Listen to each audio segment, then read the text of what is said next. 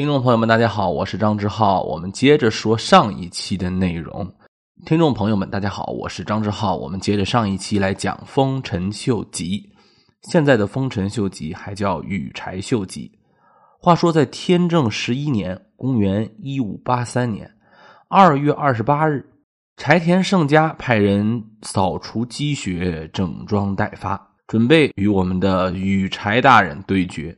三月二十八日。前田利家、佐久间胜政三万军队在柳濑，就是今天的滋贺县长滨市布阵。羽柴秀吉呢，则引兵五万北上，先来到长滨城，并在十七日驻兵于木之本。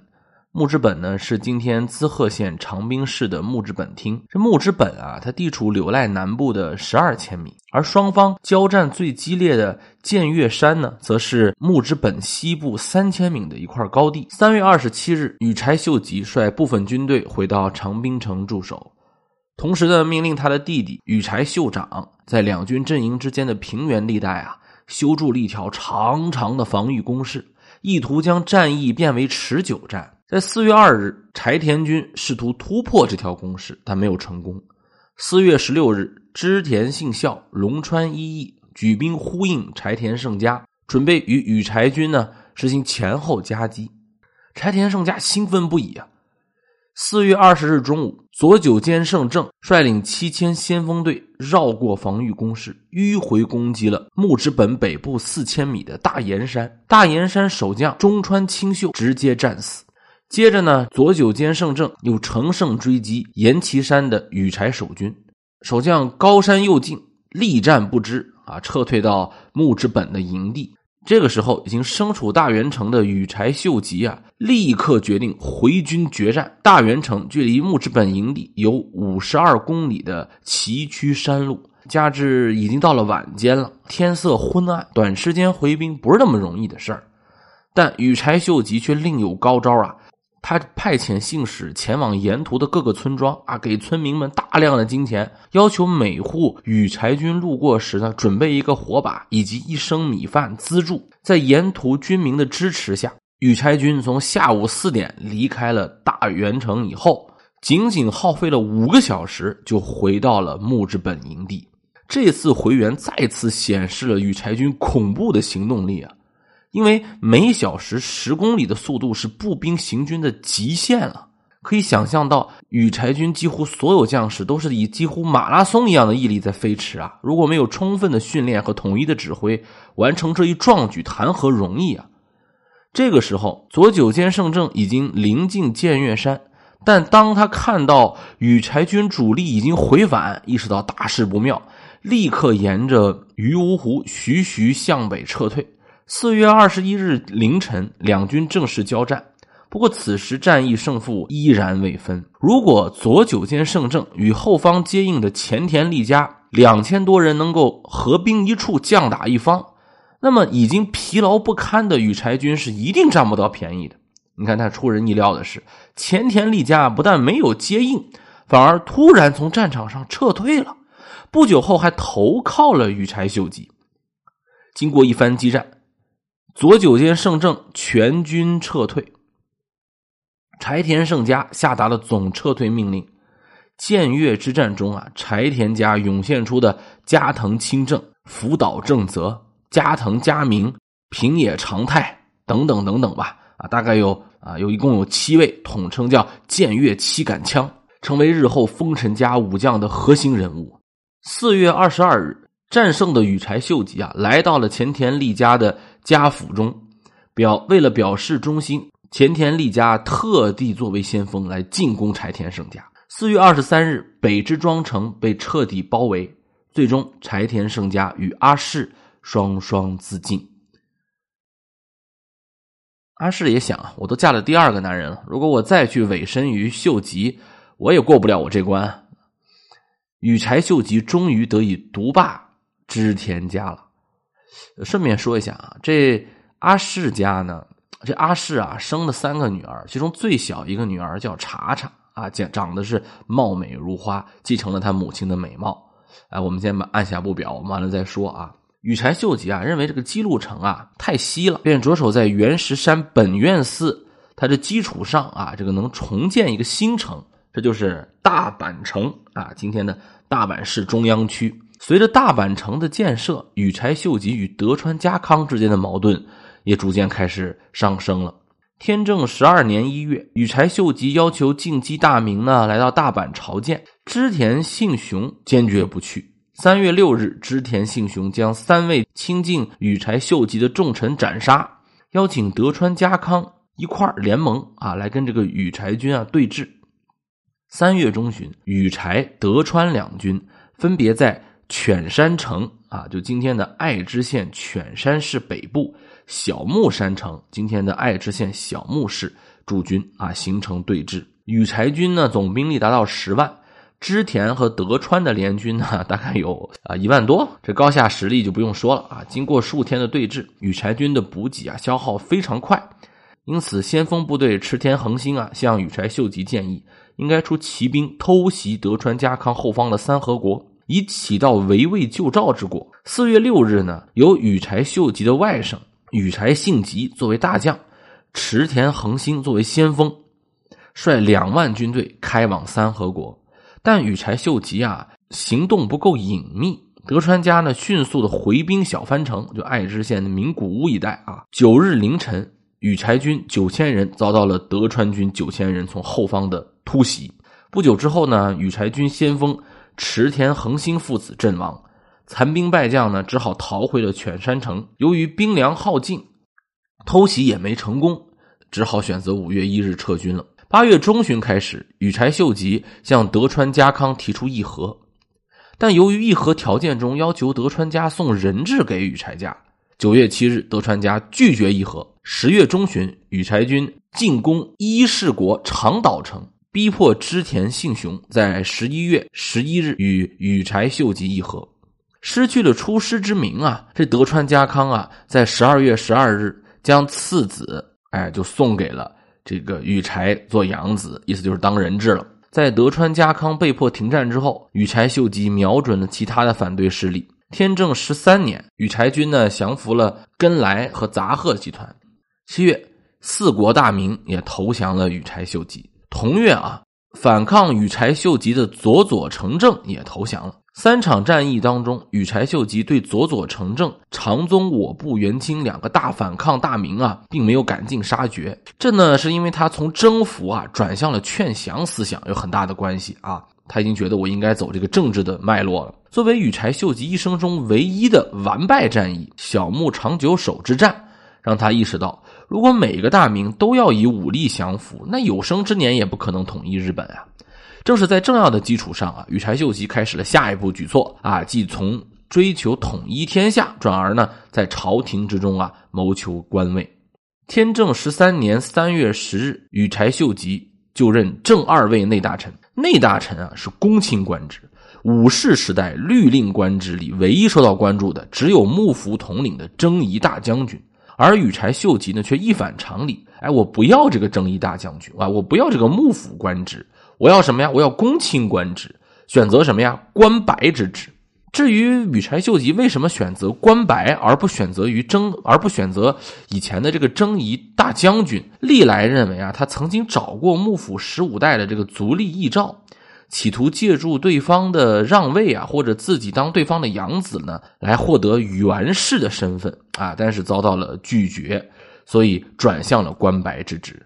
但事实上啊，元氏后人众多啊，足利家也不是只有足利义昭一系后代。如果真想就任将军，足利义昭也阻碍不了。况且，较之将军一职，只需要一个元氏身份啊。羽柴秀吉关注的这个官白职位，实质上更难获得，因为这个职位啊是由藤原北家的五个分支——近卫、一条、二条、九条、阴司这五社家继承的。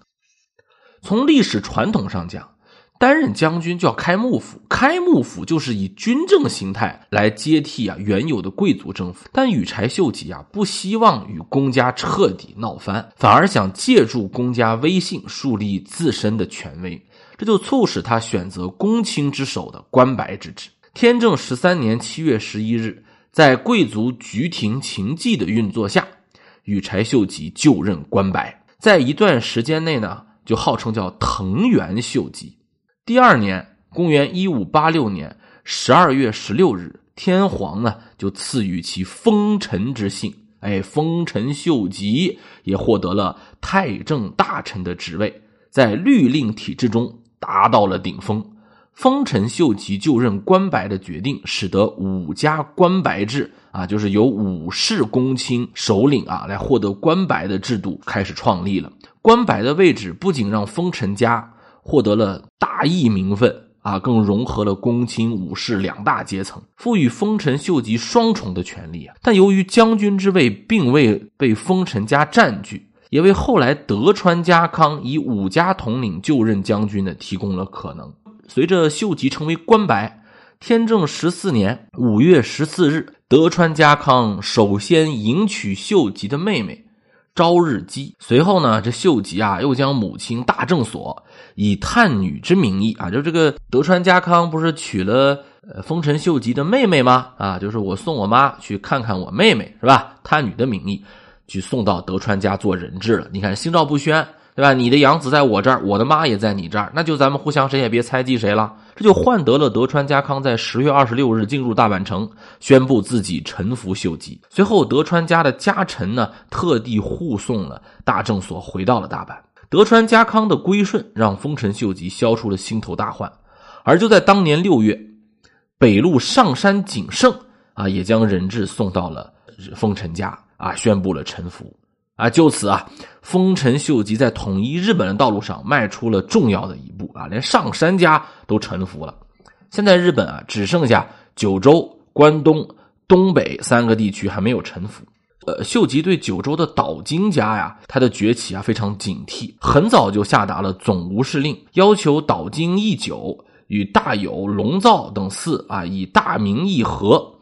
但在天正十四年一月十一日。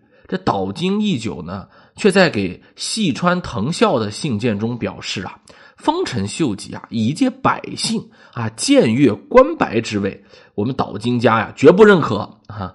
四月五日，九州大名大有宗麟渡海来到大阪城求援，丰臣家迅速派军队进攻九州。十二月十二日，岛津军一万人凭借着彪悍的作风，迅速击败了大有宗麟。先石秀久两万的联军，丰臣秀吉大怒，下令剥夺岛津义久的领地。天正十五年三月十一日，丰臣秀吉率领主力部队从大阪出发，前往九州。行军中，丰臣秀吉啊，分别组建了东北两路军。东路军由羽柴秀长啊率领毛利系部队，四国军进攻日相国。北路军呢，则由丰臣秀吉自己统领，直接向肥后国发起进攻。两路军总兵力达到二十五万之众啊，所以不要再说人家是什么村长之战了。闻知丰臣秀吉大军来袭啊，九州各国人纷纷是望风而降了。四月十七日，东路军在日向国，就今天的宫崎县尔汤郡啊，大败岛津军，随即岛津家宣布投降。九州征服战啊，在丰臣秀吉出动后不久的三个月内啊，全部结束。西国之后呢，便是东北和关东了。天正十七年，丰臣秀吉对关东东北地区发布了总无事令，不允许各大名之间私自交战。天正十八年一月，北条家下令加固小田原城的城防，摆出对抗丰臣的架势。在德川家的劝说下呀。北条氏政的弟弟北条氏规啊，进京拜见丰臣秀吉，事态好转。随后，丰臣秀吉针对北条家、真田家啊争夺的这个上野沼田领啊，做出了裁决，要求北条家占据三分之二。北条家呢，于六月五日送来了感谢信，表示北条氏政会在十二月上京表示臣服。但十一月三日，沼田城守将。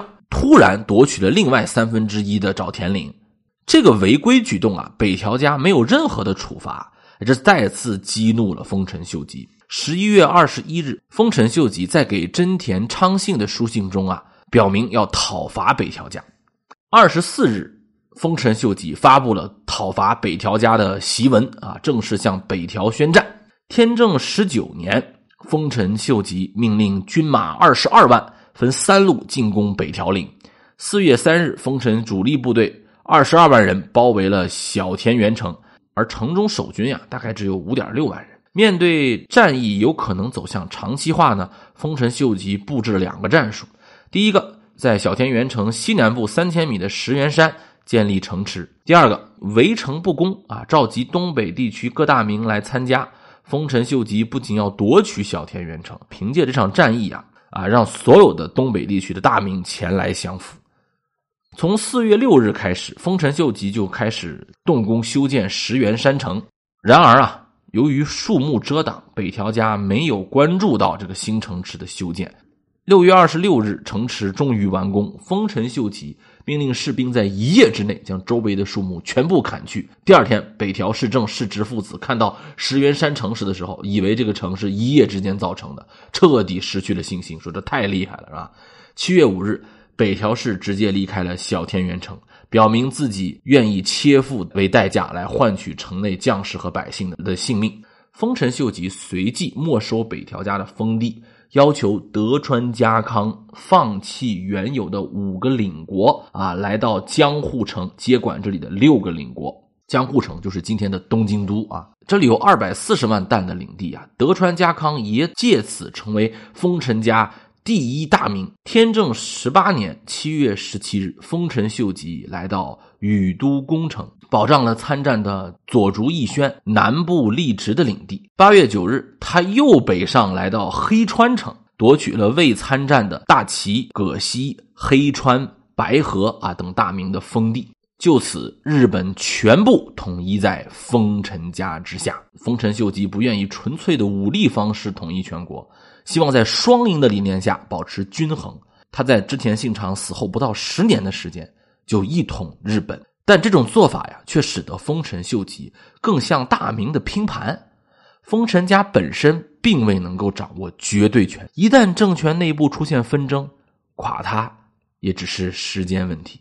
好，这两期节目咱们讲了丰臣秀吉的崛起过程啊，从他是一个小者变成了一个官白大人。到一统日本，大家如果对于日本战国时期的武将啊，还有什么想听的啊？比如说德川家康啊、真田信繁啊、武田信玄啊、织田信长啊、北条氏康啊、上杉谦信啊等等等等啊，大家如果有喜欢的，可以在留言区里面呃告诉我，我们有时我们有时间有机会会再次给大家讲日本战国史。我是张志浩，这期节目就到这里，谢谢大家。